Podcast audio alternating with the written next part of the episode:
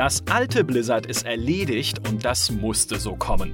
Diesen Titel trug jüngst ein Talk-Video auf GameStar.de und unserem YouTube-Channel. Die Kollegen Maurice Weber, René Häuser und Christoph Klappetek diskutierten darin über den offensichtlichen Wandel des Entwicklerstudios Blizzard und die Imageprobleme, die daraus resultieren. Ich sag nur Diablo Immortal, Hongkong-Krise und Warcraft 3 Reforged. Uh, super spannender Talk, 40 Minuten lang, kann ich nur empfehlen und trotzdem saßen wir danach alle da und dachten, Mensch, da gäbe es doch noch viel mehr zu besprechen. Also tun wir es doch im Podcast. Mein Name ist Michael Graf. Neben mir sitzen 33 Prozent der Talk-Teilnehmer in Person des unvergleichlichen Ma Mau Ma Maurice Weber. Vorher hast du noch gesagt, das, ah, wie schön, dass wir zweimal wieder zusammen podcasten. Ja, ich weiß gar und nicht. jetzt kommst du mir so. Ich ja? musste das vom Zettel ablesen, einfach weil ich dich auch so lange jetzt, ja, weil wir so lange einfach nicht zusammen gepodcastet haben. Ich kenne dich überhaupt nicht mehr. Mau, Mau, ja gut, ich, wir, wir üben das noch. Weil wir in dieser Folge auch über den Tellerrand der Spieleindustrie hinausblicken wollen und natürlich die ultimative Frage klären, wer ist schuld, die ist immer super wichtig in Deutschland, habe ich mir sagen lassen, haben wir zudem einen besonderen Gast eingeladen, der natürlich nicht schuld ist, der uns aber sehr tolle Einblicke geben kann. Er ist Mitbegründer der Unternehmensberatung 1789 Innovations, passionierter Spieler, GameStar Plus Mitglied, hurra, und selbst Betreiber eines Podcasts namens Corporate Therapy. Herzlich willkommen, Human Nagafi. Guten Tag. Hm. Human, schön, dass du da bist. Dein Job ist es, Unternehmen dabei zu helfen, Zukunftsmodelle zu entwickeln. Kannst du uns vielleicht zum Einstieg kurz ein bisschen erklären, was das bedeutet? Ja, direkt zum äh, Anstieg eine, äh, eine komplexe Die einfachste Frage. Frage. Ja, genau. Es ja, gibt keine also, einfachen ähm, Fragen im GameStar-Podcast. ja, also ich, äh, ich komme selber äh, lange Jahre aus der Beratung. Ich war bei einer großen Beratung und irgendwann war ich so ein bisschen frustriert äh, von den, ja, ich sag mal, Praktiken, Methoden und Theorien. Und ähm, habe dann entschieden, meine eigene Beratung zu gründen. Und ähm, das im Wesentlichen versuche ich, äh, im Wesentlichen versuchen wir uns zu fokussieren darauf, wie können Unternehmen im heutigen Zeitalter überhaupt aufgebaut sein. Also eine, funktionieren Management-Hierarchien, Bürokratien, wie, wie können Unternehmen überhaupt innovativ sein, wenn, ne, wenn es super viel Veränderung in ihren Umwelt und ihrem Kontext gibt was ist überhaupt Erfolg in diesen Strukturen? Und äh, ja, das damit rennen wir rum und versuchen Unternehmen dabei zu helfen, zu überlegen, wie wäre es, wenn ihr mal Unternehmen ganz neu denkt. Mhm. Äh, aber wir müssen natürlich sehr stark auf die alten Modelle aufsetzen, weil die sind ja im Grunde die, die momentan, äh, ich sag mal, das aktuelle Paradigma sind, wie wir Unternehmen verstehen. Mhm. Jetzt ist es natürlich, ähm, jetzt bist du ja quasi durch das Video auch, durch das Talk-Video, was die Kollegen aufgezeichnet haben, schon mehr oder weniger Teil des ultimativen Feindbilds, das entstanden ist um diesen Wandel, den wir bei Blizzard sehen, nämlich die Unternehmensberater. Blizzard hat sich, also habt ihr zumindest auch im Video besprochen, ne, Maurice, selbst Berater von McKinsey und Co. reingeholt, die dann gesagt haben, ihr müsst euer Unternehmen anders aufstellen, um zukunftssicher zu bleiben. Wie fühlt sich das für dich an? Auch vielleicht in diesem Zwiespalt aus, ich bin einerseits Spieler, aber natürlich auch Unternehmensberater. Ja, also äh, ähm, gut, also äh, ich finde, das sind ja genau die Probleme. Ich glaube, genau das sind die, also ich fand ja das Video super und auch wie es beschrieben wurde, ein paar Sachen würde ich vielleicht ein bisschen anders sehen. Ähm, aber das Problem ist ja, dass wir Unternehmen noch in alten Logiken verstehen. Ne? Das Unternehmen und in, also insbesondere in der Industrie ja sie sehr viel auf Passion. Ne? Also wir lieben ja die Franchises. Ähm, und dann kommen halt Leute und die versuchen dieses Thema Franchise irgendwie dann zu nehmen und das äh, irgendwie zu objektivieren und dann Zahlen dahinter zu machen und dann passieren Sachen, die komisch sind. Und auch wenn es diese Riesen gibt, ne, sei es jetzt Blizzard, Activision oder Electronic Arts, ich meine, die haben ja auch Lebenszyklen. Und das ist ja sozusagen in der klassischen Ökonomie haben wir, haben Unternehmen gewisse Lebenszyklen. Und sowas wackelt ja auch schnell. Und ich denke, da, da passieren auch ja, spannende Fehler, nenne ich sie mal. Und leider auch sehr viel aus, den, äh, aus ich sag mal, aus alten, äh, alten Paradigmen, alten Denkmustern, wie Unternehmen funktionieren. Und da sind einige Berater aus meiner Sicht auch vielleicht nicht die richtigen. Ähm, ja, also ihr habt eigentlich genau den richtigen Anti-Berater gerade. Ihr sitzt ja selber berät. Dann äh, erzähl doch mal ein bisschen darüber, also auf, aus deiner Sicht als Außenstehender, was sind denn Fehler basierend auf alten Paradigmen, die Blizzard und Activision Blizzard in deinen Augen gerade machen? Wenn ja, überhaupt. Ja, ist, ich meine, das ist eine super Frage. Ne? Also ich meine, ich versuche mal so, ich versuche mir jetzt erstmal den klassischen Beraterhut aufzusetzen, bevor ich den neumodischen Hut aufsetze. ähm, ich meine, wir gucken auf die Märkte, ne? Und, und, und ähm, ihr habt das super in dem Podcast auch beschrieben, äh, sorry, in, in dem Beitrag, den ihr auf äh, ähm, gepostet habt auf YouTube beschrieben. Ähm, ne? Da ist super viel Geld drin. Und wenn man, wenn man sich äh, aktuell anguckt, wie sich die Gaming-Industrie entwickelt, ne, sie explodiert ja mehr oder weniger. 1990 gab es in der gesamten Spielindustrie irgendwie 30 Milliarden äh, weltweiten Umsatz und 2018 hat man irgendwie 140 Milliarden. Und die größten äh, Sprünge kamen irgendwie in den letzten drei, vier, fünf Jahren. Und plötzlich ist da was. Ne? Also Leute sagen, ey, da, da können wir ja was ziehen. Und äh, ähm, tatsächlich seit 1995 hat sich die Spielindustrie kontinuierlich erhöht. Also es gab jedes Jahr signifikanten Wachstum. Wie gesagt, äh, 16 äh, auf 17 und 17 auf 18 gab es richtig große Sprünge. Ja, und dann kommen halt die Leute und sagen, ey, wo können wir denn Geld verdienen? Und wie kann man denn überhaupt Geld verdienen? Ähm, und dann passieren halt diese ganzen Logiken. Ne? Wir gucken dann auf Märkte, ne? wo, wo, ist, wo können wir am profitabelsten reingehen, wo sind so, äh, sag mal, Emerging Markets, ne? Märkte, wo wir mal was aufbauen und langfristig sehr viel machen. Und China. Dann, ja, China, tatsächlich, ne? China. Mhm. Äh, und äh, welche, die noch vielleicht noch gar nicht entschlossen sind, Indien, ne? also auch noch so ein Ding. Vielleicht kommt man ja auch noch auf die Idee, mal auf Indien was rauszuhauen. Ähm, ja, und dann kommt halt diese Logik, ne? Und dann passieren so Sachen mit, äh, äh, es geht dann nicht mehr ums Spiel, es geht dann um Märkte, es geht um, um, um Erschließung, es geht um gewisse Logiken. Und so funktioniert ja im Grunde Ökonomie. Ne? Also man legt los, man hat ein paar Erfolgsmodelle, sie funktionieren. Erstmal gibt es so eine Informationsasymmetrie zwischen den Konsumenten und denen, die das Geld haben. Aber dann konsolidiert sich ja auch ein Markt. Ne? Auch, auch Konsumenten werden ja irgendwann so ein bisschen, ich sag mal, die verstehen das. Ne? Und dann, ne, ich, ich, ich kaufe mir noch irgendwie für x äh, Euro so eine Mikrotransaktion und irgendwann merke ich so, ja, ist ja irgendwie dumm, dass ich da jedes Mal eine Mikrotransaktion mache und dann, und dann organisieren wir uns ja auch. Das, das Internet über, äh, erlaubt uns ja auch ganz anders mit solchen Dingen umzugehen. Und äh, um, um das mal so ein bisschen vielleicht dann abschließend auf einer ökonomischen Sicht zu machen, ist, der Markt ist ja 2019 plötzlich stagniert. In, äh, ist nicht nur stagniert, er ist ja zurückgegangen. Also 2019 war seit 1995 das erste Mal, dass der Markt nicht gewachsen ist. Und das führt dann wiederum zu anderen Dingern. Ne? Und dann hast du so ein Electronic Arts oder so ein Activision oder wen auch immer, dann sitzen die da und denken sich so, oh, ne, wir haben gewonnen, ne? in, einem, in einem wachsenden Markt, gewinnen ist ja einfach, mal so, so gesagt, und plötzlich müssen wir aber weiter gewinnen, obwohl der Markt nicht mehr wächst. Und ähm, dann fang, fängt man an, Sachen zu machen. Und ich glaube, eines der größten Fehler, die man machen kann, ist dann im Grunde auf, äh, ne, wegzugehen aus, von dem Kern, was man hat, ne, Spiele entwickeln, Sachen machen, die die Leute cool finden, zu ja, Revenue machen, ne, Umsätze machen und so weiter. Und ich glaube, das ist schon kein kein triviales Ding.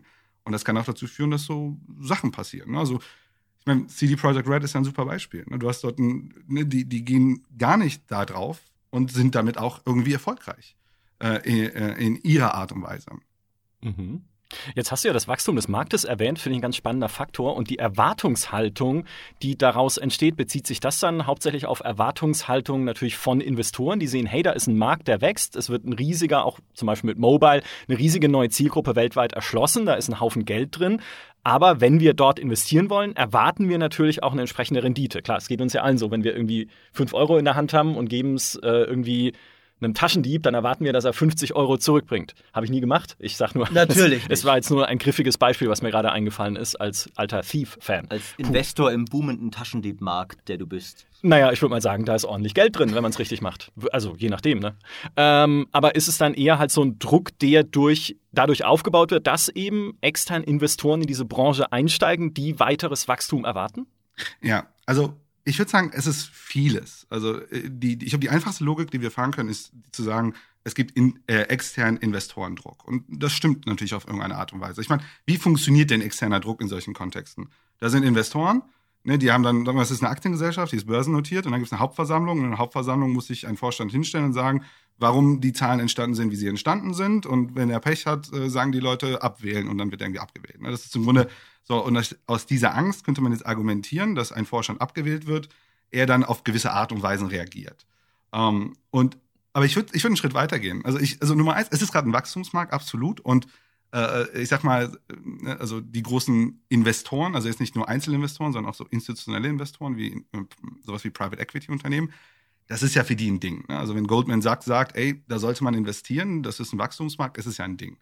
Mhm. Aber zum anderen gibt es ja im Grunde in unserem ökonomischen System gibt es ja eine inhärente Wachstumslogik. Ne? Also unabhängig davon, ob ich börsennotiert bin oder nicht, wir wollen ja immer wachsen. Ne? Wir wollen ja immer besser werden. Ich würde sagen, es gibt nicht viele Unternehmen, die sich entscheiden zu sagen, ey, äh, wir sind zehn Leute, cool, wir verdienen alle 120.000 Euro im Jahr, lass uns doch einfach weitermachen. Ne? Irgendwie, irgendwie möchten wir auch immer wachsen. Ne? Wachstum hat auch eine zweite Logik, sie gibt uns ein Gefühl von Sicherheit. Ne? Also wenn wir immer das mhm. Gleiche machen, stagnieren, könnte auch sein, dass es zu Ende ist. Und ich glaube, es sind halt viele Sachen, die zusammenkommen, Ähm, und wie gesagt, wenn man halt noch in einem Wachstums, also ein Markt, der ja in sich ja auch wächst, ne, also auf einer, auf einer mal, globalen Ebene, dann ist ja die Idee, dort einzusteigen und mitzuwachsen, ja irgendwie auch logisch. Also ich würde mich, ich würde es auch tun, äh, wachsen, unabhängig, ob ich jetzt Investoren hätte oder nicht. Mhm.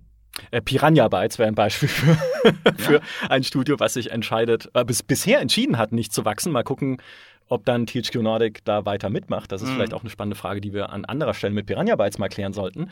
Ähm, Aber ich würde mal mit interessieren noch, ja? weil du hast gesagt, ist äh, 2019 nicht mehr gewachsen. Ja. Äh, warum denn nicht? Ist das da gibt es bestimmt auch nur natürlich Theorien oder gibt es da einen, einen Konsens, sage ich mal, in der Unternehmerszene, warum der, das Wachstum auf einmal vorbei war? Bei also, euren Unternehmerstammtischen. Genau. ja, genau. Also kein Wachstum heißt ja nicht, dass nicht viel passiert ist. Also wenn ich sage 2018 oder ja 2018 waren es der, der Peak war 140 Milliarden äh, weltweiter Umsatz und ich sage 2019 gab es kein Wachstum, es gab eine Stagnation, eher so ein kleiner Rückgang dann rede ich immer noch von 135 Milliarden. Also es ist ja immer noch viel. Es wird, es kommt nur nicht gerade nicht viel mehr dazu. So, mhm. und man muss sagen, es gibt ein paar Prognosen, die sagen sogar 2020 erwarten ja einen Rückgang. Ähm, und Rückgänge, also ein Rückgang ist ein Riesending, ist aktuell ähm, Regulation. Also im Grunde äh, einige Staaten, unter anderem auch China, hat gemerkt, hm, die Grenze zwischen, ich sag mal, Gambling, also Glücksspiel und was da passiert, wird langsam fließend. Da, da sollten wir mal überlegen, ob wir nicht dort eine Regul das regulieren. Ähm, das macht natürlich Angst, ne? dass es dann plötzlich keine Steigerung mehr gibt. Ähm, mhm. Ja, und zum anderen, äh, also, Märkte sind ja auch irgendwann gesättigt. Also irgendwann gibt es ja einen, okay, wir haben einen Markt auf einer gewissen Art und Weise bedient. Um, ähm, und da könnte, dann ist es tatsächlich spannend, sich mal ein bisschen so reinzuschauen, ne, wie durchdrungen sind die Märkte. Ne? Also, kleine, du hast China nominell an Menschen äh, an Umsatz, was es macht, krass. So, aber dann hast du sowas wie, ja, die haben ja auch eine Menge Leute, die, dort leben. Wenn du dir anguckst, äh, keine Ahnung, wie viel, wie viel Umsatz äh, macht China weltweit in 2019 äh, im Spielesektor mit geteilt durch die Menschen, die es gibt, siehst du, okay, eigentlich machen sie pro, pro Chinese machen sie irgendwie 55 Euro Umsatz. Zu in USA machen sie pro Mensch, also pro äh, äh, Population, machen sie 176 Euro Umsatz. Und in Japan sind es 261 Euro. Also ne, da, da sieht man, okay, der eine schlecht. Markt, da, gibt's, da kann man richtig rausholen, ne, exploiten. Und der andere, ja, ist halt irgendwie nominell groß, aber pro Person nicht. Ne? Da können wir vielleicht aus den Spielern noch mehr rausholen. Aber eigentlich, äh, ich würde mal sagen, in der westlichen Welt sind wir schon auf einer hohen Sättigung. Also ich weiß nicht, wie viel man da rausholen kann. Und vielleicht ein letzter Punkt, um dann vielleicht nicht zu, zu weit auszuholen. Was ja auch super spannend ist, was in den letzten Jahren auch passiert ist, es gab ja auch einen Generationswandel. Ne, ne, ich, kleiner Human, habe in den 90er Jahren habe ich ja kein Geld gehabt, muss ja meine Mama fragen, ob ich ein Spiel kaufen kann. Jetzt habe ich ja Geld. So, und dann hast du plötzlich in den, äh, in den 2000ern, hast du diese, da kommt diese Generation, die ist mit Spielen aufgewachsen und haben noch verfügbares Einkommen. Ne, natürlich explodiert dann plötzlich ein Markt. Aber irgendwann sozusagen, wir sind ja momentan so die, die Zielgruppe. Ne? Wir sind das Ding, was man sagt, oh, das ist so die tolle Zielgruppe, die haben Geld, verfügbares Einkommen. Und die ist ja dann mhm. auch irgendwann auf einem Peak. Ja, und das sind so die Sachen, die ja ganz spannend sind, äh, wo man sagen kann, okay, wie entwickeln sich die Märkte? Ja, mega spannender Punkt. Ähm, nur ganz kurz als Einschub, weil das, wenn, wenn wir so ein bisschen aus unserer journalistischen Sicht auf solche Marktzahlen schauen, dann sehen wir ja eigentlich intuitiv Stagnation eher mal nicht als was Negatives, weil wir sagen, naja, hat sich halt dieses Jahr nicht entwickelt, wenn die neuen Konsolen kommen, spätestens in einem Jahr etabliert sich dann der neue Konsolenmarkt, hoffen wir, und dann geht es auch wieder nach oben und alles ist doch gut. Ja, können wir nicht alle uns an den Händen fassen, beziehungsweise momentan lieber nicht, sondern äh, einen Meter Abstand voneinander halten und im Kreis tanzen und uns freuen, dass es allen, allen gut geht. Aber tatsächlich ist ja dieser Punkt, Stagnation bedeutet Marktsättigung auch genau der, der Unternehmen dazu treibt, zum Beispiel zu einem Google Stadia zu gucken oder zu einem GeForce Now, zu Streamingdiensten, die vielleicht halt neue Märkte erschließen können, weil sie wieder neue Leute zum Spielen zurückbringen, die vielleicht damit aufgehört haben, weil da einfach beim Streaming die Hürde niedriger ist. Klickst auf Play, bist drin und so weiter. Also finde ich äh, insgesamt eine super spannende Diskussion. Noch spannender ist aber der Punkt, den du zuletzt angesprochen hast, nämlich wir alten Leute. Also ich sage jetzt einfach mal, wenn ich sage alt, heißt das über 30. Auch da habe ich gestern. Ich, ich bin 29. Oh, tut mir leid, aber, Säcke, aber doch nicht Kreise, in deiner Seele. Nee, in meiner Seele bin ich 80 geboren genau. worden. Ich war gestern auf einem Kongress mit äh, auch Leuten von Tageszeitungen, wo wir über Zielgruppen gesprochen haben und die sagten dann, naja, unsere Leser sind halt über 65. Wo wir dann gesagt haben, wow, Okay, krass. Aber ich sage jetzt mal im Spielerkontext so über 30, ne, die so in den 90ern, Ende der 90er, in den 2000, Anfang der 2000er mit Spielen sozialisiert wurden und da auch angefangen haben, so selber Spiele zu kaufen hauptsächlich.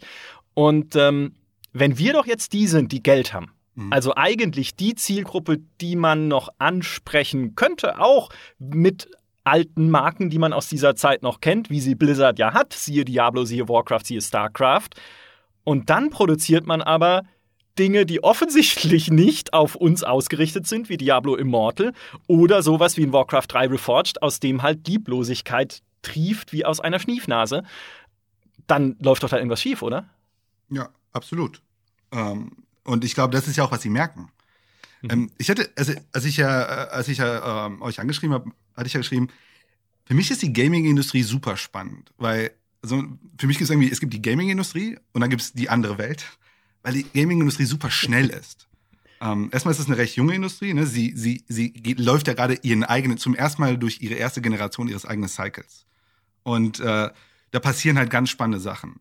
Und ich meine, also ich habe das Lustige, wenn ich so ein bisschen anekdotisch daran gehe. Ich habe im Studium sehr viel gezockt. Also man könnte sagen, Guitar Hero hat mir fast mein Studium zerstört. Und, äh, und dann bin ich in die Arbeitswelt gegangen, habe erstmal ein paar Jahre gar nichts mehr gezockt. Ich glaube, ich habe noch Diablo 3 gespielt und das ist so ein bisschen abgeflacht. Und irgendwie vor eineinhalb Jahren habe ich wieder, weil einer aus meinem Team ist auch sehr, sehr passionate und ich so, ach komm, lass mal wieder zocken. Und dann bin ich eigentlich nicht so, oh mein Gott, das ist eine ganz andere Welt. Also, die, die ist ja Revolution, was passiert ist in den letzten, keine Ahnung, acht, neun Jahren. Und ähm, ja, und, und, und und ich glaube, die entwickelt, also irgendwie habe ich das Gefühl, jedes Jahr entwickelt sich diese Industrie radikal weiter. Und ich würde schon sagen, dass solche, solche Signale, ne, solche Dinger, die wirken, wie zum Beispiel, ne, äh, äh keine Ahnung, äh, Anthem, schwierig. Fallout mhm. 76, schwierig. So, und dann passieren halt ne, andere Sachen, dann kommt so ein, äh, ähm, ja, Jedi Fallen Order und die Leute gehen voll ab drauf. Mhm. Und sowas macht ja was mit einem Markt. Weil am Ende sind es ja eben Menschen, die, die, die nehmen diese Signale und verarbeiten sie. Und ich glaube auch, sie wird ja, daran sich weiterentwickeln. Ähm, und, aber ich würde sogar sagen, das ist tatsächlich noch, ich würde sagen, klassisch. Ne? Sowas passiert andauernd. Also Unternehmen versuchen ja immer den Markt zu, zu sensen äh, und darauf zu reagieren. Und jetzt könnte ich ganz böse sagen, ein paar Jahre haben wir den, den, den auch signalisiert, Mikrotransaktionen sind okay. So, why not? So, ne? Ich meine, die reagieren ja auch einfach teilweise auf den Markt. Ähm, ja, Mhm. Das ist äh, auch ein, ein, Kritikpunkt, den äh, mein Kollege Marco Risch äh, mir mal eingeworfen hat, nachdem ich mit äh, Dimi einen, einen Talk gemacht habe über, wie wir es reißerisch genannt haben, die Apokalypse der Service Games, also wo wir halt so ein bisschen darüber geredet haben, dass halt die Beispiele, die du gerade angeführt hast, äh, Fallout, Anthem und so, dass da große Publisher ziemlich viel abgestürzt sind mit diesem klassischen Online-Service-Game-Mikrotransaktionsmodell. Aber gleichermaßen muss man doch sagen, der Markt signalisiert wiederum auch, dass EA einen Großteil seiner Einkünfte aus FIFA Ultimate Team und Varianten ja. bezieht, also aus Sammelkartenverkäufen und dass eben schon auch Mobile-Spiele und sowas ja insgesamt, also ein Mobile-Spiel kann deutlich mehr Geld machen als selbst was wie ein Jedi Fallen Order, wo dann vielleicht nur wir so ein bisschen in unserer Veteranen-Gamer-Blase, vielleicht unserer Core-Gamer-Blase, so, ah, das ist endlich mal wieder super, aber das richtig dicke Geld wird ja, glaube ich, schon auch weiterhin mit Free-to-Play, mit Mobile, mit Mikrotransaktionen auch jetzt noch gemacht, oder? Ja, also ganz cool, äh, Gamerblase klingt irgendwie so wie so eine medizinische Sache. Das ist irgendwie. ähm, aber äh, genau, und das, also um da kurz noch äh, kurz anzusetzen, das ist ja, eigentlich sehen wir ja bei sowas wie Fallout 76, bei sowas wie Anthem, bei sowas auch wie bei den Blizzard-Sachen, einfach ein Weiterdrehen von Dingen, von denen man gesehen hat, sie funktionieren im Markt. Aber dann halt auch ein zu weit drehen. Und das, das ist für mich der kritische Punkt, weil man sagt, okay, Mikrotransaktionen funktionieren, die funktionieren bei Ultimate Team, sie funktionieren natürlich bei vielen Free-to-Play-Spielen, World of Tanks, League of Legends und Co. Also komm, Gehen wir noch eins weiter. Ja? Also drehen wir, drehen wir die, die Skala noch eins weiter und gucken mal, wir machen jetzt ein Spiel, was irgendwie wir als Rollenspiel vermarkten, was aber gar keins ist, wo wir aber dann coole Kostüme verkaufen, weil das ist für uns die neue Art von Rollenspiel, irgendwie in Anthem cool auszusehen. Oh, jetzt habe ich den Spielenamen gesagt, ups. ich meinte Anthem, ja. Ähm, und natürlich dann die ganzen Sachen, die bei anderen Spielen passiert sind. Human, würdest du sagen, das ist so typisches Verhalten für Industrien, nicht jetzt nicht nur für die Gaming-Industrie oder überhaupt für Unternehmen, einfach diese Schraube immer so weit zu drehen, zu gucken, wie weit kann ich gehen und wenn es zu weit ist, siehe auch Lootboxen in Battlefront 2, dann wieder zurückzurudern und zu sagen, okay, ups, wir haben gelernt, äh, das machen wir nicht mehr? Ja, absolut. Ähm, und ich denke, weißt du, wenn, wenn, wenn wir von außen auf diese Riesenunternehmen schauen, denken wir uns ja immer, ach, ne, so ein Electronic Arts, dieser Riese, so, ne, der will uns ja auch nur ausbeuten.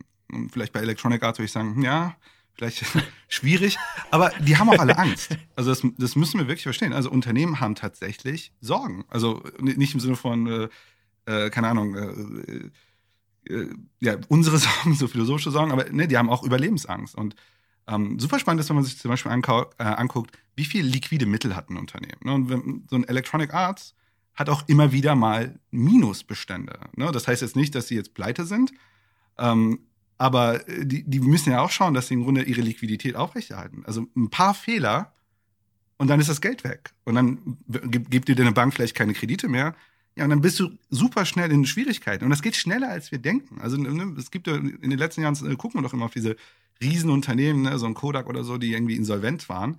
Und auch ein Electronic Arts oder auch, äh, auch äh, ähm, Activision ist ja nicht weit davon. Insbesondere auch, wenn der Wettbewerb sich verändert. Ne? Da hast du so die Tencents und so. Und äh, absolut. Äh, und die müssen sich halt auch hinsetzen und überlegen, okay, wie überleben wir? Und, und deswegen ist es ja nicht immer alles böse im Sinne von, lass uns mal eine neue Monetarisierungsstrategie überlegen, das Problem ist das Ausbeuterische, ne? also wenn man es überspitzt macht. Und jetzt nehmen wir mal Ultimate Team. Ja, oder, oder NBA 2K, also das ist auch eigentlich nur noch ein, es ist ja im Wesentlichen teilweise nur noch, äh, keine Ahnung, Las Vegas. Ne? Also das ist so, das ist ja auch Spiel, ne?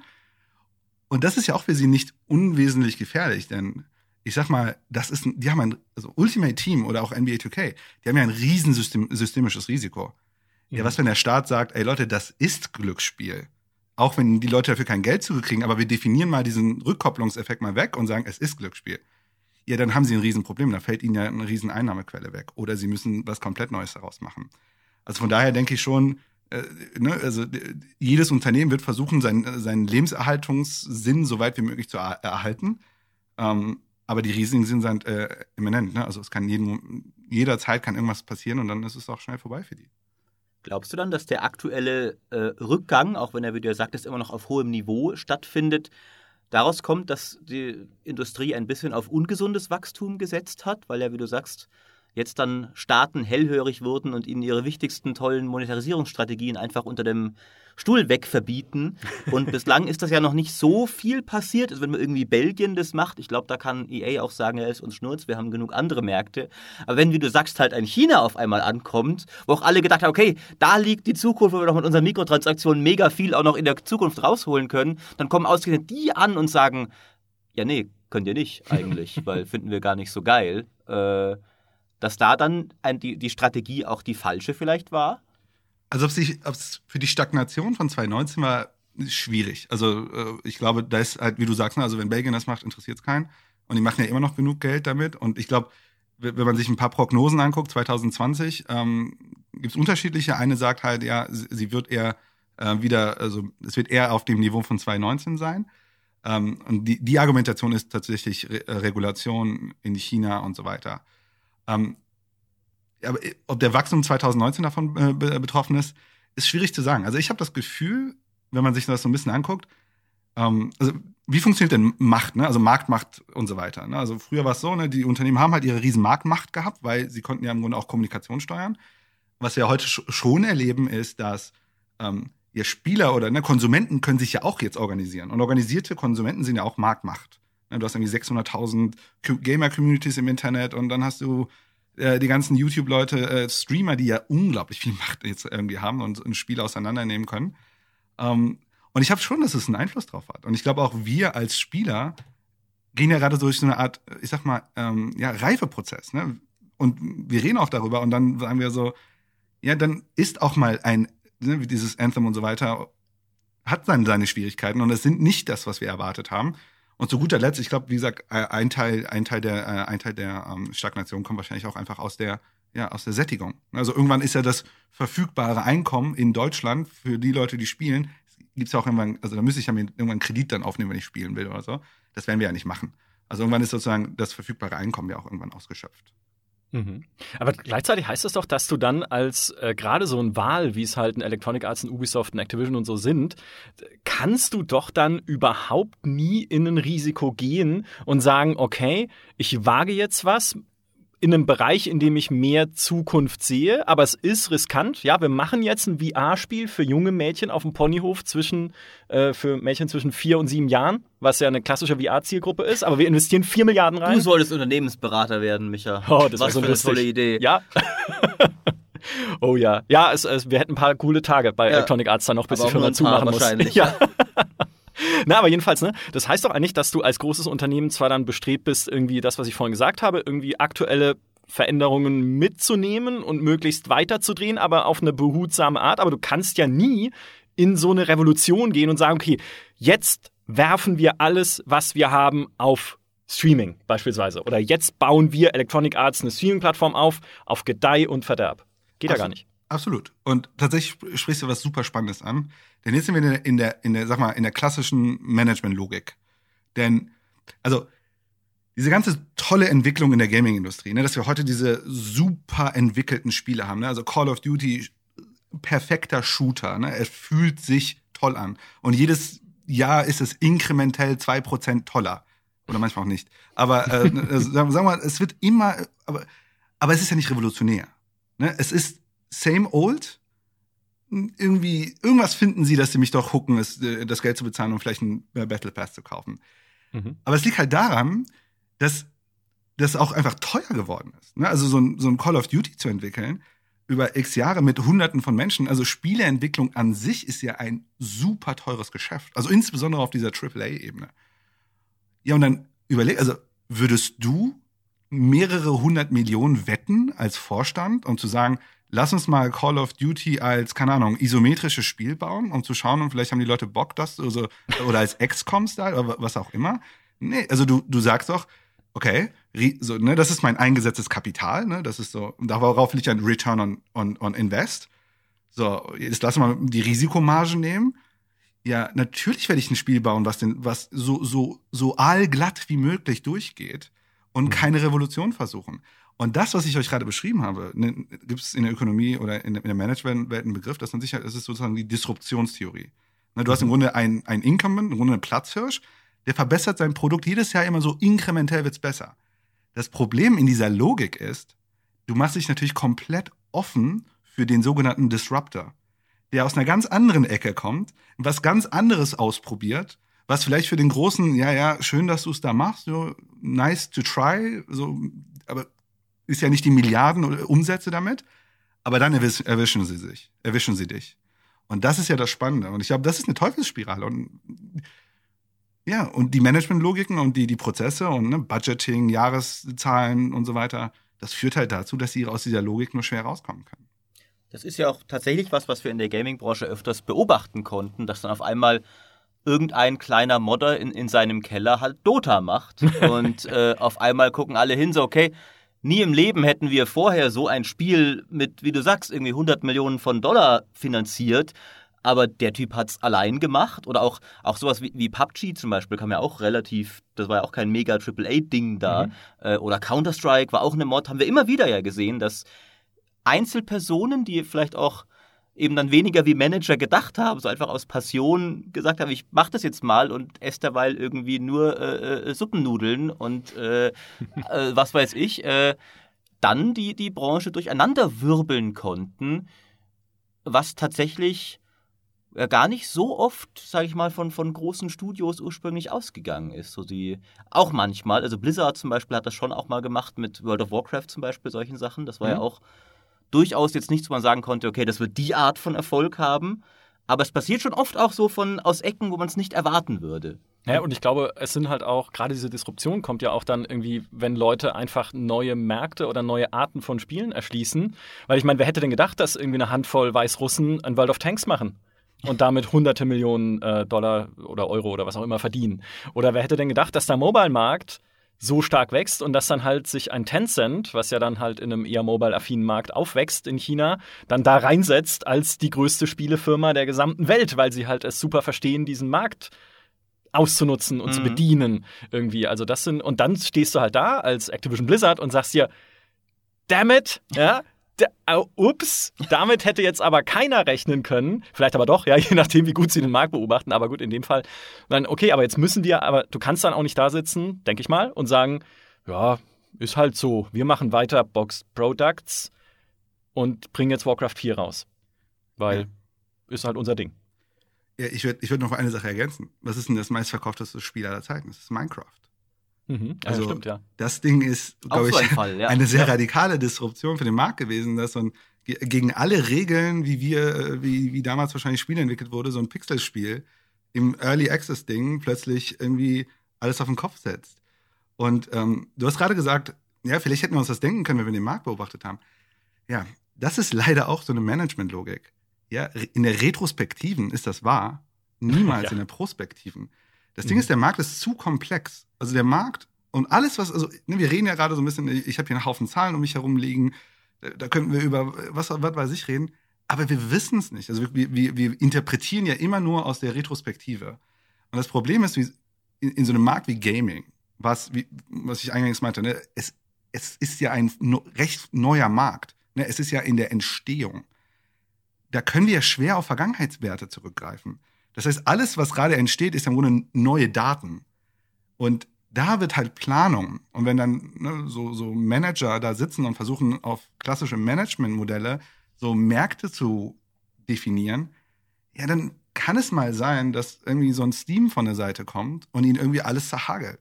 Und für mich ist das, also, ne, also ich weiß, war, es wird auch manchmal kritisch äh, betrachtet. Für mich ist war eine der spannendsten Dinge, die es gibt überhaupt äh, äh, da draußen äh, im Sinne von Unternehmen.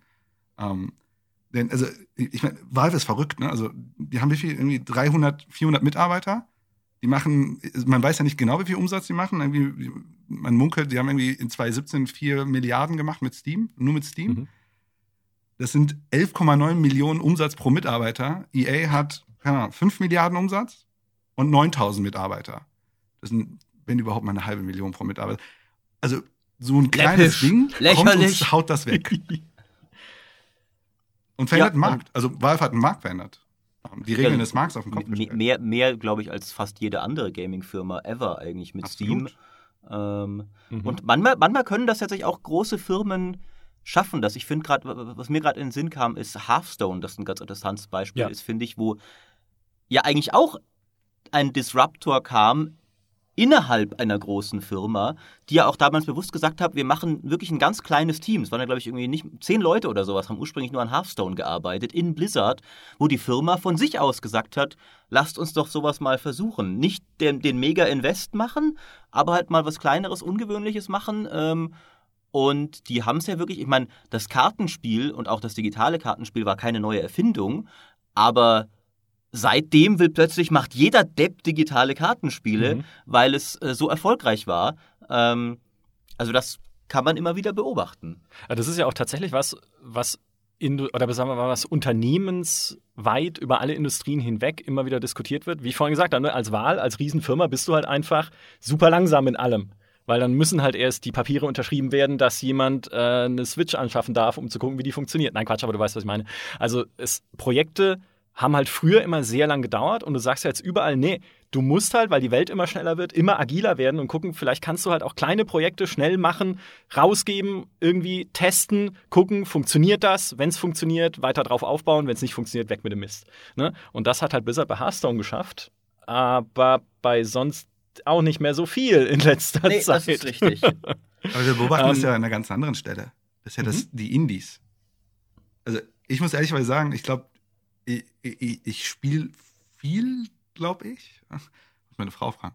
Und äh, ich glaube, ich habe mich letztes Jahr mehr erwischt, dass ich Indie-Spiele spiele, als ich, dass ich äh, AAA, AA oder was auch immer spiele. Und mhm. das, und, und warum, weil die mich auch immer wieder überraschen. Ne? Und das ist ja super spannend. Ne? Da entstehen ja Sachen, also Hearthstone, würde ich sagen, das ist ja genau, was ich meinte. Das passiert ja nicht immer planerisch. Es passiert, weil es passiert. Weil mhm. Leute Sachen machen, die sie cool finden, was sie machen. Und nicht, weil sich ein Monetization Manager hingesetzt hat und gesagt, wie können wir das monetizen?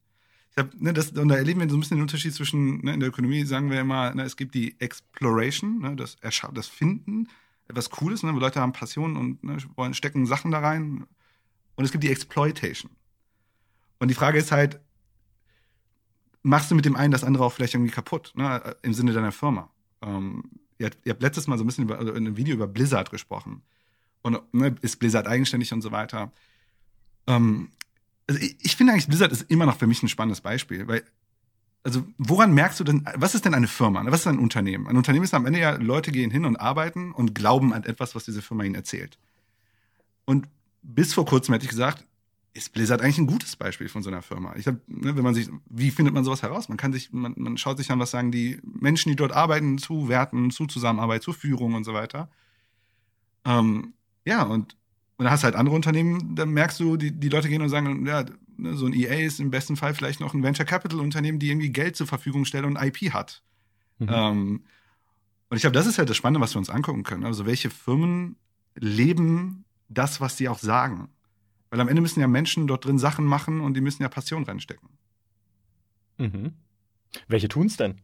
Ja, gute Frage. Red, denke ich. Ja. Äh, ja, noch. Ist noch, ja. Das, aber, aber, ja, das ist ja, finde ich, äh, tatsächlich, die hatte ich jetzt auch im Hinterkopf. Ja. Fangfrage, haha. aber natürlich fällt das uns allen als erstes ein.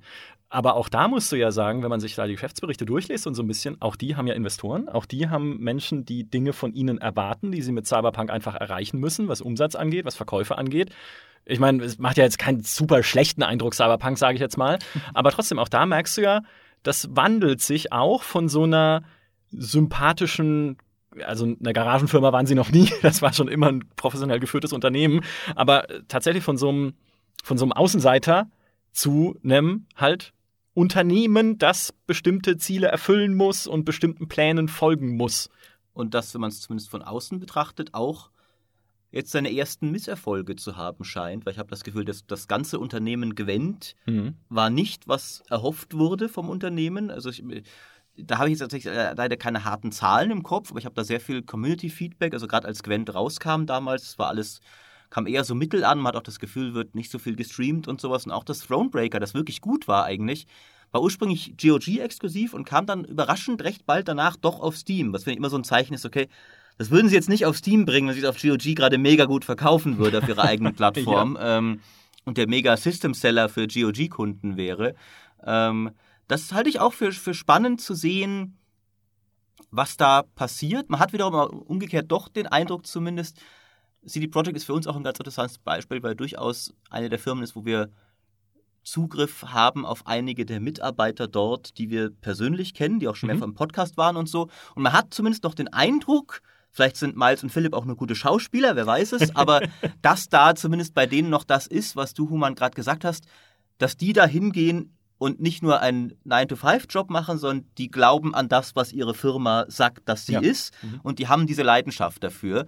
Wie gesagt, vielleicht schätze ich sie auch falsch ein. Ich will nicht behaupten, dass ich jetzt Miles und Philipp intim, tief persönlich kenne. Ja, aber zwielichtige Typen. Aber zwielichtige Typen, richtig. Aber ist zumindest der Eindruck, der rüberkommt. Ähm, wohingegen, wenn du halt oft mit von anderen manchen großen Publishern mit den Entwicklern redest, hast du immer so, ja, das ist alles so Marketing durchtrainiert, auch alles, die wissen auch 100 Prozent.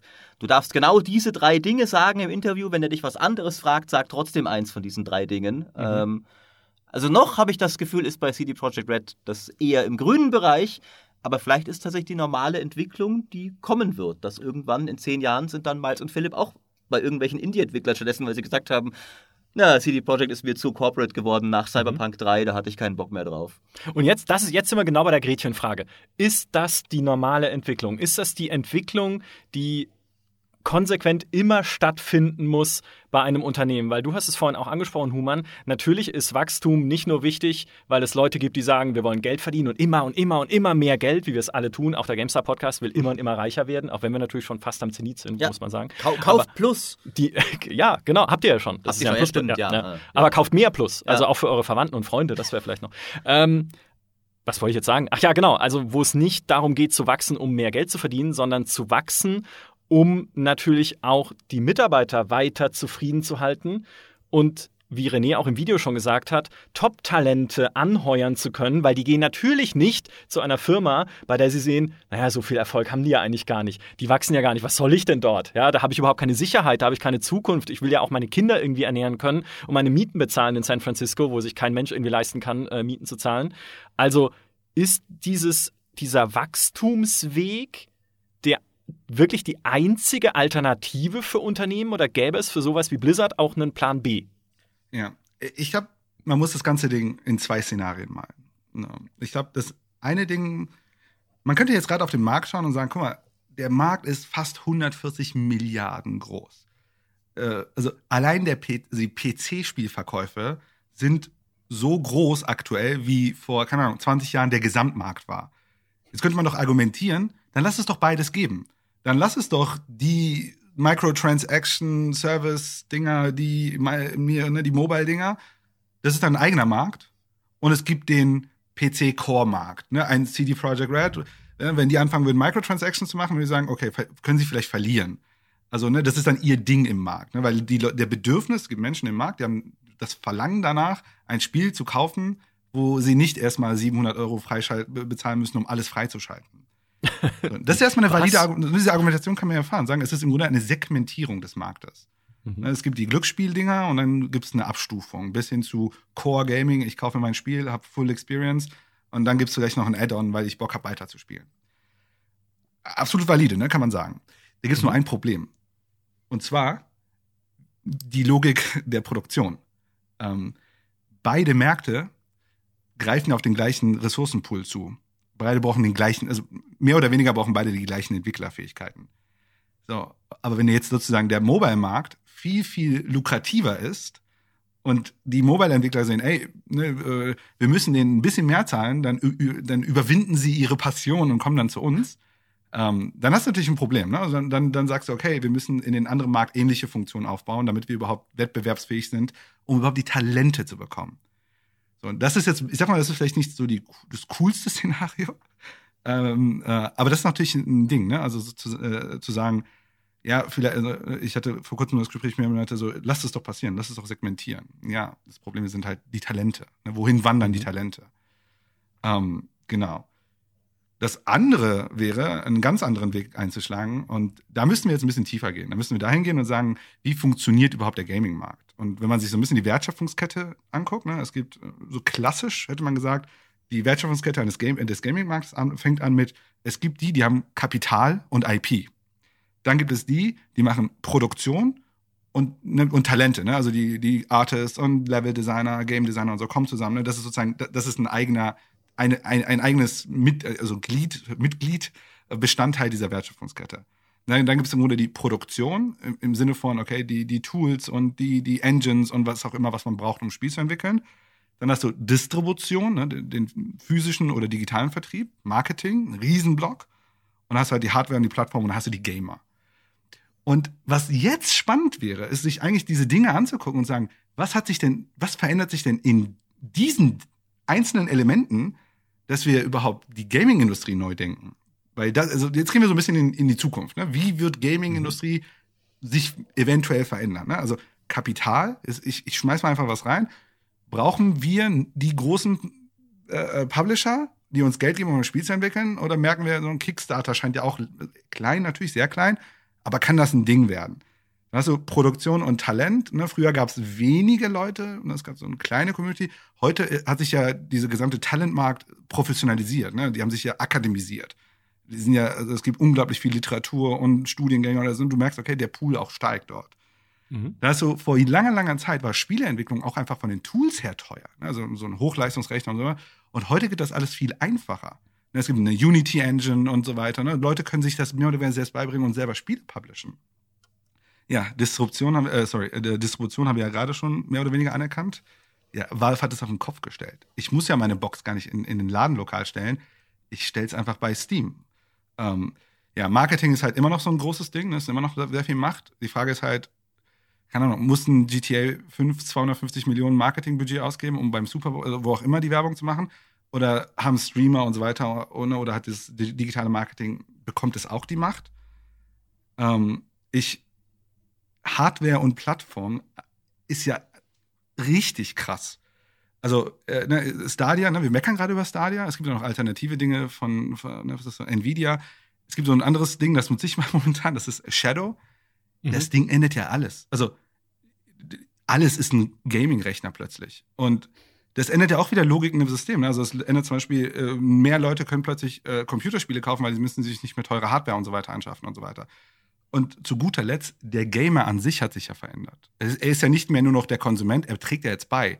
Sei es Modding, sei es, äh, keine Ahnung, äh, ähm, keine Ahnung, selber Anfangsspiele zu entwickeln.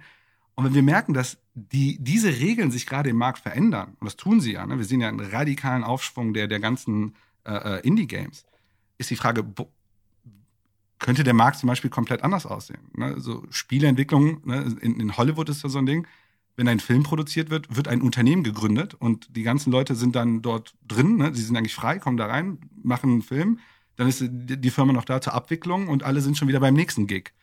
Also Spieleentwicklung als Kampagnenmodell, als eher als da ist der Riese mit dem Geld und, äh, ähm, und äh, wir, wir, müssen immer dahin gehen und obeyen und hoffen.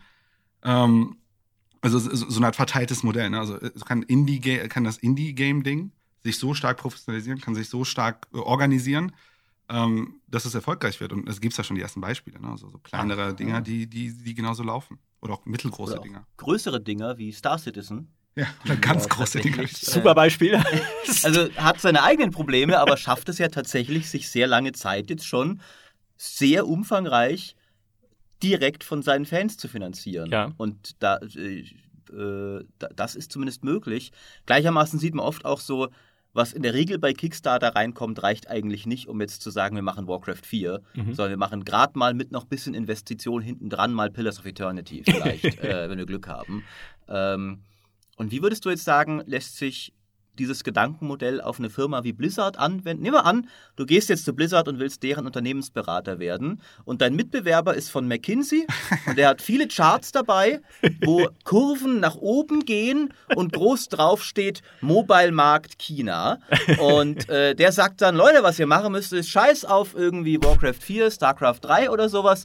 Ihr müsst ein Mobile-Spiel für jede eurer IPs machen und dann habt ihr diesen Wachstumsmarkt. Äh, ich muss nur so lachen, weil ich mir das gerade bildlich vorstelle vorstelle, wie jemand da steht und genau das sagt. Äh, okay. und, und, und dieser, dieser Berater sagt eben auch so, ja, blast am besten auch noch die BlizzCon ab. Ihr braucht eure Core-Gamer sowieso nicht mehr, weil guckt euch mal an, wie viel ein StarCraft 2 verkauft hat, verglichen mit einem Candy Crush oder sowas. Und jetzt kommst du und willst eine Alternative vorschlagen und hoffst, dass Bobby Kotick dich einstellt. Was sagst du? Also das Erste, was ich sagen würde, ist, der, er kann sich gerne Schlangenöl verkaufen lassen, weil die können ja auch nicht in die Zukunft gucken. Und das ist ja genau das Problem. Also wenn Sie smart sind und wenn Sie Ihren Markt verstehen, wissen Sie, dass das, was da gerade gesagt wurde, ja nicht funktionieren kann. Mhm. Das ist ein hochvolatiler Markt. Das ist ein hochkapitalintensiver Markt. Ne, die, äh, die Menschen kosten nicht trivial Geld, wenn sie so ein Spiel bauen, die Massen an Menschen. Und die Frage, die sich stellt, ist, wie adaptiv will er sein? Und die Adaption kriegt er nicht, indem er sagt, ich, äh, wir, wir, wir hauen das Geld jetzt komplett äh, in, in, in, ähm, in, in Mobile oder whatever, äh, oder ne, wir setzen unser, unser, unser Ding jetzt auf, keine Ahnung, ähm, ja, keine Ahnung, so ein Anthem oder so und so weiter. Sondern mhm. sie müssen ja vor dem Markt sein. Sie müssen ja schneller sein als der Markt. Sie müssen, die müssen ja Innovation erschaffen. Wenn du diese Hochvolatilität am Markt hast, musst du ja Sachen liefern, die die Leute begeistern. Ne? Und sie müssen eigentlich wieder Gamer werden. Und ich glaube, da liegt der, da liegt der, da liegt der Kern. Und dann, und ich muss ehrlich sagen, ich weiß gar nicht, wie, wie ich mache gerade Anführungszeichen mit meinen Fingern, böse äh, äh, Blizzard ist. Ähm, aber ich meine, wir können ja uns unter anderen Unternehmen angucken. Ne? Lass uns, wir können Google angucken. Ne? Google, wie sind sie organisiert? Die sind komplette, also in, in unserer Welt sagen wir Mikroorganisationsstruktur. Äh, Leute tun sich zusammen, machen Sachen, die sie für cool finden und verwerfen sie, wenn sie nicht cool finden.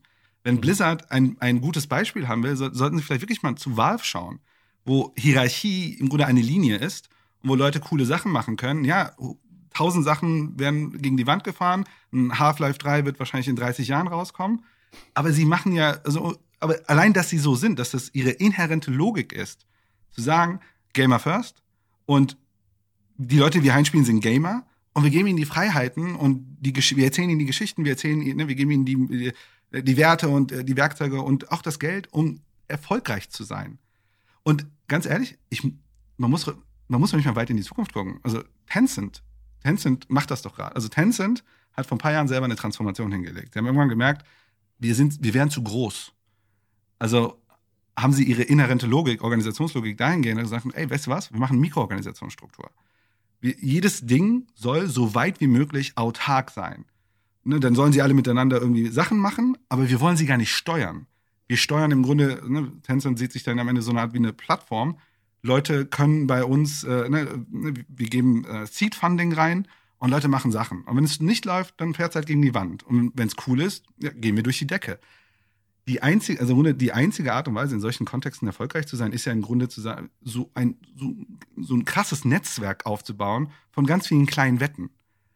Ja, hm. und da gucke ich halt wieder in die, in die Indie-Szene. Und äh, vielleicht äh, noch ein Ding, und das, das darf man vielleicht nicht so unterm Tisch fallen lassen, ist, die Industrie kriegt ja noch mal von der anderen Seite gerade Druck. Ne, so, so, so ein Microsoft, vielleicht schon ein paar Jahre, aber so ein Google und so ein Amazon, das, die ticken ja ganz anders. So, und dann, wenn so ein Microsoft, ne, so Microsoft sagt, ey, ich mache, äh, keine Ahnung, äh, dieses Scarlet-Ding, ne, Cloud Gaming, mache ein Subscription drauf, mhm. ja, dann ändern sich ja wieder die Logiken des Systems. So, dann sind vielleicht so kleine, also das ist so eine Plattform für Indie-Leute, die dann dort drin ihre Spiele publishen, was okay ist, weil die Spiele gehen dann nur zehn, äh, zehn Stunden. Aber wir brauchen ja viele davon und am Ende ist die Frage, was ist dann noch Microtransactions da drin? Und ich glaube, da sind ja spannende Sachen, wo sich, wo sich der Markt entwickelt. Ich glaube, aus meiner Sicht, und das, jetzt mache ich halt die ne, Glaskugel, ähm, ist, glaube ich, das Spannendste, wenn, wenn man halt wirklich so einen verteilten Markt hat. Ne? Es gibt keine zentralen Mächte mehr, äh, wie so ein EA oder wie auch immer, sondern du hast eher so, ne, so, so Plattformlogik. Ne? Du, hast so, so, du, hast, du hast so Distributionsplattformen, du hast, du hast Funding-Plattformen und da drin machen Leute Sachen und wenn was gegen die Wand fährt, ist es ist halt gegen die Wand gefahren. Fanden die Spieler halt nicht cool. Mhm.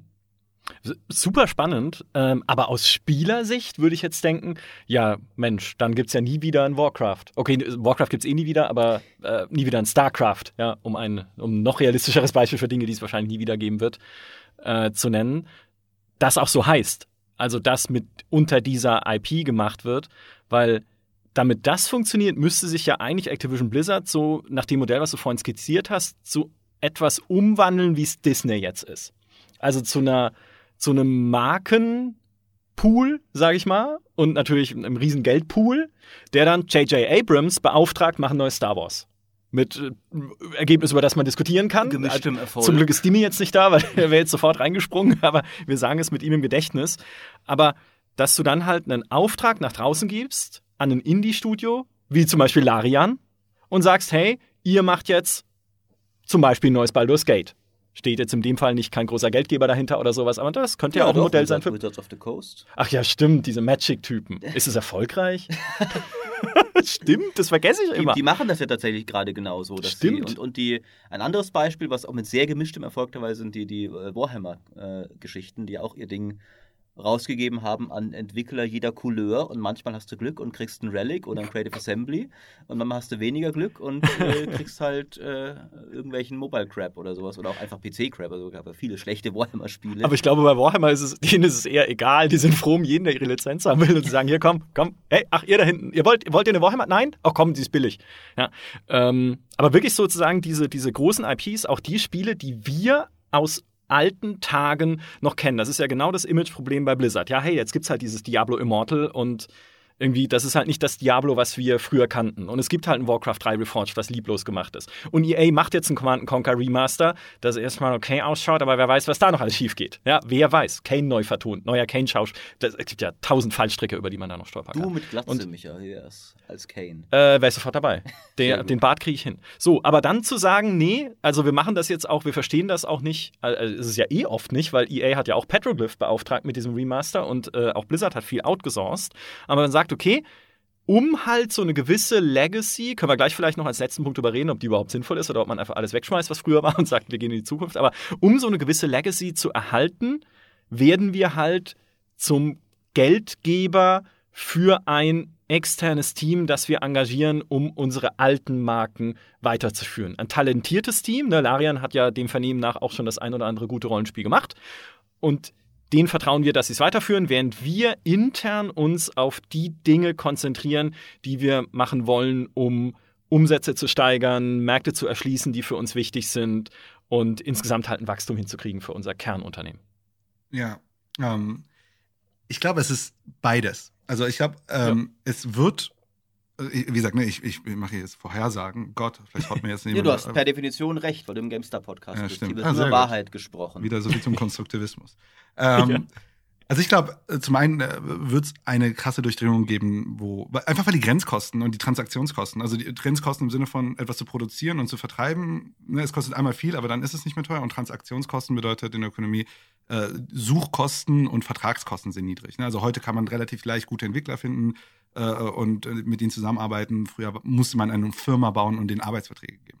Und ich glaube, das führt zum einen dazu, dass, was du gerade beschrieben hast, zu sagen, ey, es gibt mehr kleine Studios, und vielleicht sind diese Studios einfach irgendwann nicht mehr nur so Studio im Sinne von, das Problem von diesen Studios ist ja, die werden ja einfach irgendwann versagen. Also, weil das teuer ist. Also, du, du, mhm. die können drei gute, vier gute Hits machen, aber beim fünften hauen sie sich gegen die Wand und dann, also, ich meine, wir können uns ja die Development Studios angucken. Ich glaube, sogar die guten alten, die 15 Jahre am Markt sind als so 100-Mann-Developer, die haben auch nur so viel Geld, dass sie sechs Monate überleben können, weil es einfach teuer ist.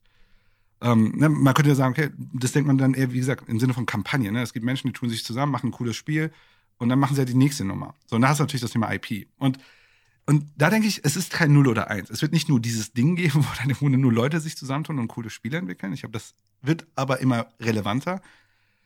Ich glaube, das kann auch in einer Firma passieren. Also, was ich meinte mit dieser Mikroorganisation heißt nicht, dass es ganz viele Firmen gibt, was ich, was ich schon glaube, es gehen wird, eine Firma kann ja in sich eine Mikroorganisation sein. Und das ist ja, wie Valve, wie gesagt, funktioniert. Ne, Valve, ich weiß nicht, ob immer, es gibt ja so ein Employer Handbook von Valve, Day One Employer Handbook, die sagen, ey, du kommst hier rein, niemand sagt dir, was du tun sollst. Wir denken hier ein Projekt, das alles. Such dir ein Projekt, mach mit. Wenn das Projekt zu Ende ist, machst du was anderes. Und das ist ja wie eine Mikroorganisation. Ne? Leute schließen sich zusammen um ein Problem, um ein, um ein Thema, lösen das und lösen sich auf, ohne dass ihnen das jemand sagt. Und das kann ja Blizzard genauso machen. Sie können ja selber sagen, ey, wir sind eine radikal verteilte Organisation, wo sich kreative, innovative, ne, so, so passionierte Menschen sich um ein Spiel tun, weil sie denken, das ist cool. Und hauen das raus und, das, und wir machen ganz viel davon. Und ja, 80 Prozent wird vielleicht davon nichts, aber die Dinge, die was werden, das werden die Leute lieben. Und sie lieben sie auch noch, weil das die coolen alten IPs sind. Und das ist ja im Grunde die Transformation, die aus dieser, ne, ich habe kurz über diese Value Chain gesprochen. Die Value Chain an sich ist die Revolution, ne, sie verändert die Logiken des Systems die Transformation ist ja die Ableitung, die Unternehmen daraus machen können. Und Blizzard würde ich, würde ich wahrscheinlich empfehlen, ey, denk mal deine Organisationsstruktur neu. Du hast so viele coole IPs, du hast so viele passionierte Menschen, die lieben das hier zu arbeiten. Ne, behandle sie vielleicht ein bisschen besser, äh, ne, damit sie nicht verbrennen. Ähm, und eine EA, weiß ich nicht. Eine EA würde ich wahrscheinlich eher sagen, die werden wahrscheinlich am Ende so eine Adventure Capital Unternehmen sein. Die haben ein paar IPs und haben Cash und versuchen dann im Grunde, äh, machen ihre Wetten am Markt und vielleicht machen sie das mit kleinen. Also ist immer sehr, sehr, sehr überspitzt, aber all diese Dinger können ja auch gleichzeitig existieren. Mhm. Ähm, die Frage ist halt nur, ob dieses klassische Modell ne, mit, mit äh, äh EA, ja, Development Studio und bla bla bla, ob das ein Erfolgsmodell ist. Ich würde sagen, wenn man sich den Dy Dynamik des Markts anguckt, wahrscheinlich eher nicht. Ähm, und am Ende werden, äh, das ist jetzt meine persönliche Meinung, ich glaube, am Ende werden die gewinnen, die es schaffen, kreative Leute anzuziehen ihnen etwas geben, woran sie glauben, ihnen, ja, äh, sag mal, so viel äh, finanzielle äh, Ausstattung geben, dass sie sich nicht über Geld Gedanken machen müssen und ihnen dann die Möglichkeit geben, coole Sachen zu machen. Ähm, und ich glaube, die Unternehmen werden erfolgreich sein und die anderen werden ihre Herausforderungen haben, weil sie immer wieder neue Schlupflöcher finden müssen, die sie dann so exploiten. Das ist im Grunde wie hm. Cheaten am Ende ja. ja. so wie es der GameStar-Podcast gemacht hat. Genau, ne? Das genau. ist ja genau. genau unser Erfolgsmodell. Aber das hieße doch dann im Endeffekt, wenn du auch bei Blizzard, bei Blizzard jetzt hypothetisch gesprochen in so Mikroteams denken würdest, dass wir nie wieder eigentlich von vornherein so eine Big-Budget-Produktion, wie sie beispielsweise in StarCraft 2 war oder wie es in Diablo 3 war, kriegen könnten, sondern dass alles zwangsläufig in so eine Service-Richtung gedacht werden muss, wie es in Hearthstone war. Dass du mit einem kleinen Team oder mit einem, sagen wir mal, abgegrenzten Team erstmal die V 0.8 machst, ja, also erstmal so einen Prototypen, erstmal so ein, äh, irgendwie auf StarCraft runtergebrochen, fünf Missionen, ja, die ersten fünf Missionen, äh, würde jetzt keiner machen, aber ich sage nur mal als Beispiel, damit man sich vorstellen kann. Und dann, wenn es ankommt, wenn die Spieler da draußen sagen, das ist ja geil, das spielt sich ja super, die Einheitenbalance ist die beste, die ich je gesehen habe und die Zwischensequenzen sind stellar gut, dann gehe ich weiter und baue es langsam aus. Wenn ich hingegen sehe, die Spieler sitzen da draußen und sagen, äh, ja, dann lasse ich es halt in der Versenkung verschwinden und sage meinen Leuten, hey, sucht euch was anderes. Ja, ähm, ist eine gute Fragestellung. Ich glaube, es gibt keine einfache Antwort darauf, weil ich denke, auch die Big-Budget-Produktionen können in solchen Strukturen entstehen. Also ich, ich wie gesagt, also ähm, es gibt ja auch Unternehmen, mit 10, 20.000 Leuten, die auch komplizierte Sachen machen, die auch in solchen Strukturen arbeiten. Also ne, wenn man jetzt mal Pharmaindustrie nimmt. Ne, also es gibt auch ein paar Pharmaunternehmen, die gehen in so eine Richtung. Ich sag mal, der Pharma-Wertschöpfungsprozess ist nicht trivial. Ne, also Forschung, dann Vermarktung und dann Anwälte müssen äh, Dinge machen. Und ich glaube auch, das wird im Gaming funktionieren. Und ich bin auch davon überzeugt, da können sich Leute zusammentun und auf gewissen Art und Weisen zusammenarbeiten, äh, die auch die Big-Budget-Produktion ähm, erfolgreich macht.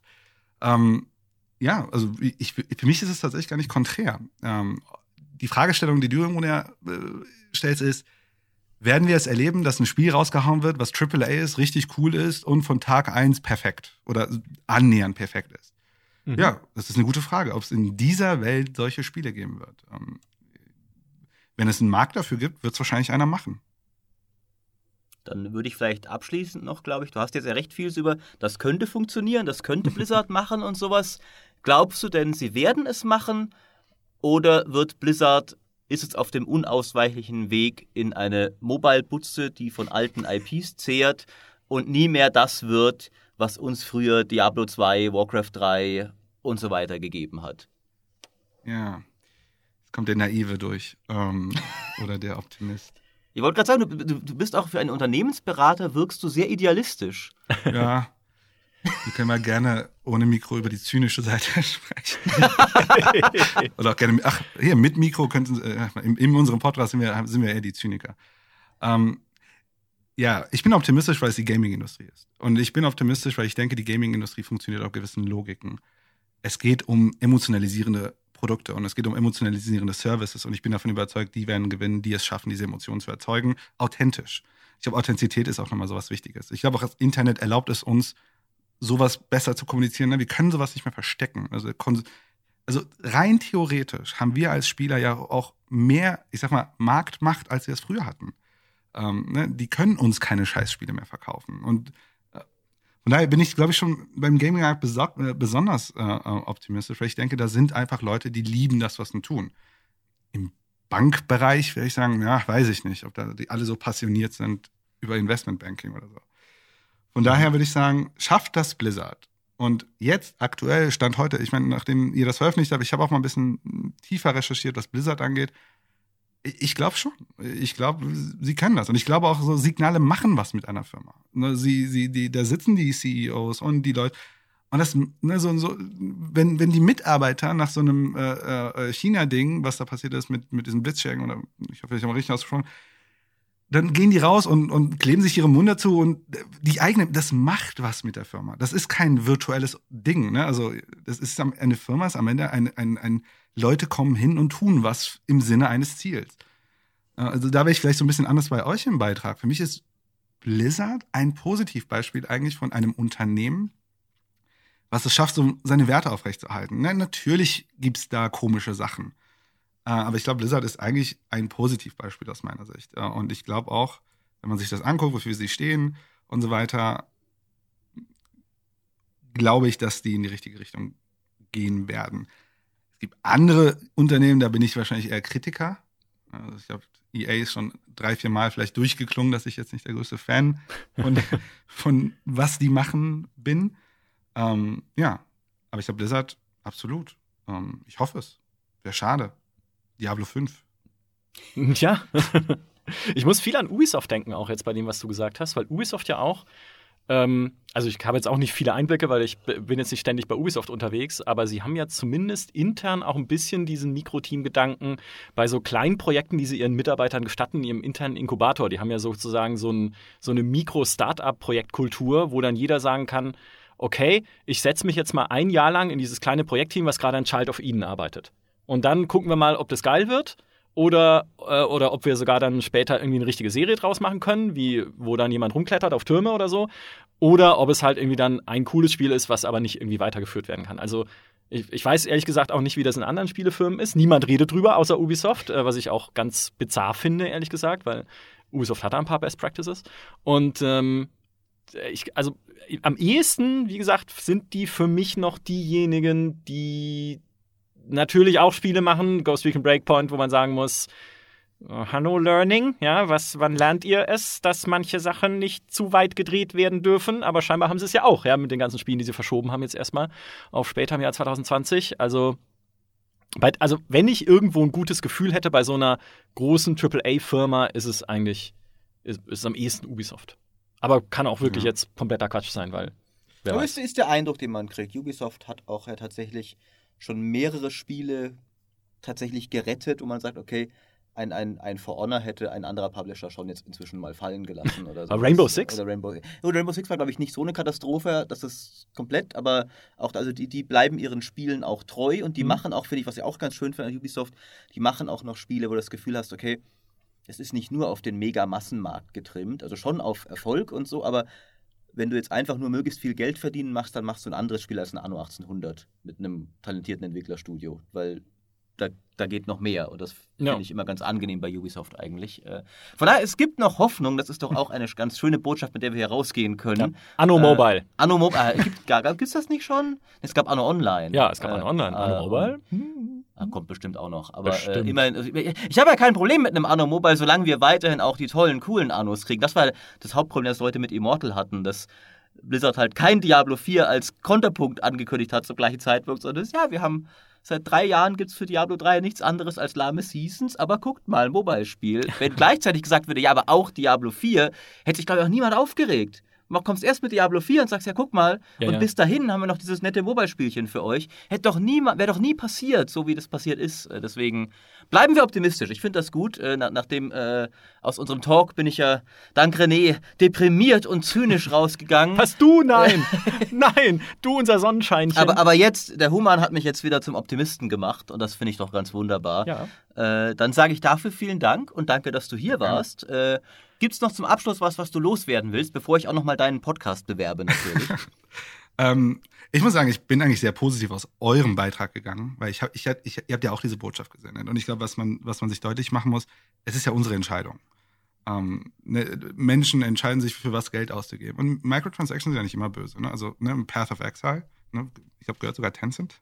Ähm, dort geben wir ja gerne Geld aus, ne? weil wir das Gefühl haben, sie, sie wollen uns nicht verarschen. Und ich glaube, Authentizität und, äh, und so weiter. Und das ist halt super wichtig. Und ich habe eine Botschaft, die habt ihr auch in einem Video gegeben ähm, wenn uns der ganze Kram wichtig ist, ne, als Core-Gamer oder was auch immer, dann ist es vielleicht auch ganz cool zu verstehen, wie Sachen funktionieren. Und also ich bin dann immer sehr kritisch, wenn, wenn, wenn sehr viel Ranting passiert, auch so einem Blizzard gegenüber oder auch a- anderen und bei einigen zurecht. Aber ne, es ist auch unsere Education. Also wie, wie, wie setzen wir uns mit dem auseinander? Mhm. Ich kann, äh, ich kann vielleicht noch kurz abschließend sagen, ich habe zwei wichtige Learnings mitgenommen. Das erste ist, Half-Life 3 kommt in 30 Jahren. Das hast du vorhin gesagt, Human. Darauf nageln wir dich fest in 30 Jahren und Approved. gucken mal, ob es stimmt. Ja. Also spätestens in 30 Jahren bist du wieder hier in diesem Podcast und wirst dich rechtfertigen müssen. Und das zweite ist, aber das meine ich ernster, ähm, ich finde es bemerkenswert, weil es so äh, kontraintuitiv ist, dass auch große Unternehmen, die wir als so stabile Player in diesem Markt wahrnehmen, Angst haben, dass Dinge kippen, dass Dinge sich verändern, die sie nicht vorhersehen konnten, aus verschiedenen Gründen. Und sich, also das ist eigentlich ein, das ist ein Gedanke, der mich sehr deprimiert, dass selbst wenn du an sich erfolgreich, finanzstark und ein Big Player bist, ein Wal, der zwischen den ganzen ja, agileren, beweglicheren Delfinen rumschwimmt, die um ihn rumschwirren. Da auf dem einen steht CD-Projekt, die werden langsam ein bisschen träger, die wachsen zum Wal. Auf dem anderen steht Larian, auf den ganz kleinen steht irgendwie drei bis vier Mann Indie-Team aus sonst wo. Aber selbst dann bist du die ganze Zeit am Rumschwimmen und denkst dir, hui, wenn jetzt die Walfangflotte kommt mit ihren neuen Free-to-Play-Games und Mobile-Games, dann sehe ich aber alt aus. und ähm, ja, das ist, das ist einfach, ja, schade, aber wahrscheinlich auch leider nicht zu ändern, ne? weil es, Dinge verändern sich. Das ist immer, finde ich, die, die Botschaft, die am, am Ende von so vielen Diskussionen steht, auch so vielen Diskussionen, die ich in GameStar TV schon mit Fritz geführt habe, zu Enttäuschung über moderne Spiele, Veränderungen in der, in der Industrie. Veränderungen sind leider oder zum Glück ganz normal und passieren immer. Und am Ende ist es einfach nur wichtig, wie wir drauf schauen und für uns selber damit klarkommen Mhm. und damit umgehen und was wir am Ende halt einfach auch kaufen und wohin wir gucken, um vielleicht, wenn alte Leute, also alte Firmen, die wir geliebt haben, das nicht mehr liefern, was wir wollten, ob wir nicht neue finden, die es wieder tun, wie halt dann ein CD-Projekt, das im Prinzip BioWare ersetzt hat mit seinen Rollenspielen oder wie es halt jetzt auch ein Larian ist, vielleicht dann mit den Dingen, die es macht und mit tausend anderen in diesem Markt. Das ist für mich die frohe Botschaft. Ja, das ist ja die gleiche, die René auch am Ende hatte. Haben wir jetzt quasi gar nichts Neues gelernt. Echt? Sehr Ja. Also, weil so lange habe ich es nicht angehört. Wir Ah. schauten 40 Minuten Video. Hallo, ich meine 90 Minuten Podcast. Äh, haben wir noch nicht ganz, aber fast. das ist was anderes. Aber wer schaut denn, wer schaut denn ein Video länger als drei Ah. Minuten? Hallo, hast du mal TikTok angeguckt? Wir müssen, Maurice, der Markt ändert sich. Ja, wir stimmt. müssen jetzt reagieren. Ab jetzt Videos nur noch zwei Minuten lang. Ich habe gestern gelernt, ein erfolgreicher Song auf Spotify darf nicht länger sein als 3 Minuten 30. Die allererfolgreichsten sind 2 Minuten 30. Längere Songs hören die Leute nicht mehr an. Also, was bedeutet das für uns jetzt? Podcast-Folgen in Zukunft 2 Minuten lang. Oh Gut. Gott. Das sind die Podcasts, die ich mir nicht anhöre. Ja, Aber Unter nimm das 60 bitte auch Minuten in, gucke ich, mir keinen Podcast. es sind dann ganz viele Folgen einfach zu einem Thema. Wir cutten den jetzt in so, in so kleine Häppchen. aber, aber was wird dann mit unseren, unseren Fans, die den Jakobsweg pilgern wollen, wenn sie den Gamester-Podcast hören? Das wird dann mit zwei Minuten Folgen ein bisschen schwierig. Nee, wir machen Mikrotransaktionen rein. Der nächste Satz kostet 50 Cent. ah ja, okay, das Ja, geht. Das wer geht. die nächste Erleuchtung von Maurice hören möchte, der muss dann halt im, im Podcast sozusagen auf den Kaufbutton klicken. Dann, äh, Human, nimm das bitte auch in deinen Podcast mit. Corporate Therapy heißt er. Willst du noch mal kurz die Gelegenheit nutzen, ein wenig Werbung dazu machen äh, und zu erklären, was das ist? Und denk dran, dein, deine Zuhörer jetzt sind eher Gamer wahrscheinlich als Unternehmensberatungsinteressierte. Warum sollen die jetzt alle zu dir rübergehen und das anhören? Ja, ist eine super Frage. Denn in dem in Podcast Null haben wir, habe ich ganz äh, böse gesagt, ich mache das nicht für Menschen, die zuhören. Ich mache das äh, für mich, uns, äh, im Sinne von, wir müssen therapiert werden von unserer Ja. täglichen Arbeit als Berater. Und vielleicht mag der eine oder andere mal zuhören. Ähm, genau, also im Grunde, das ist ein, das ist entstanden, wie gesagt, wir sind seit drei Jahren eine kleine, ich sag mal, Beratungsstartup mit einem sehr verrückten Thema. Ähm, und äh, irgendwann haben wir uns hingesetzt und gesagt, lass uns doch mal das aufnehmen, was wir miteinander immer diskutieren und äh, was uns manchmal ja frustriert. Es ist so ein bisschen unsere Therapiesitzung. Daraus ist aber irgendwann die, das Ding entstanden, ja, vielleicht ist auch Unternehmen hier und wird therapiert, so als Identität. Ähm, ja, für, für jeden Menschen, der in Unternehmen arbeitet, kann es vielleicht mal spannend sein, sich äh, unsere Therapiesessions anzuhören. Vielleicht äh, Spoiler, wir denken Unternehmen radikal neu. Also es, es geht so ein bisschen damit, mit so alten Konventionen zu brechen. Ähm, ja, aber ich freue mich, wenn, Leute zu, äh, Lust haben, äh, zuzuhören oder Ideen haben oder was einbringen wollen. Ihr seid natürlich auch herzlichst als Gäste eingeladen, denn ihr seid, arbeitet ja auch in einem Unternehmen, glaube ich. So eine Art von, ja. Also eigentlich tun wir, was wir wollen, aber angeblich gibt es hier auch Leute, die uns irgendwie sagen, was besser wäre oder so. Aber auf die hören wir nicht. René Häuser, wer ist das? Unser Chef? Manchmal sagt er kluge Sachen über Blizzard. Äh, wo kann man euch hören? Ganz kurz vielleicht noch das zu Ah, genau. Äh, wir haben leider keine Paywall. noch nicht. ähm, und zwar, äh, ja, Apple, ähm, äh, Spotify, ähm, eigentlich überall, wo es Podcasts gibt. Corporate Therapy. Ähm, und äh, ja, cool. Sehr cool. Dann vielen Dank, Human. Hört alle mal rein bei Corporate Therapy. Vielen Dank, Maurice. Das war, mal, war mir wieder eine Freude. In der Inzwischen habe ich auch deinen Namen wieder gelernt, wie du merkst.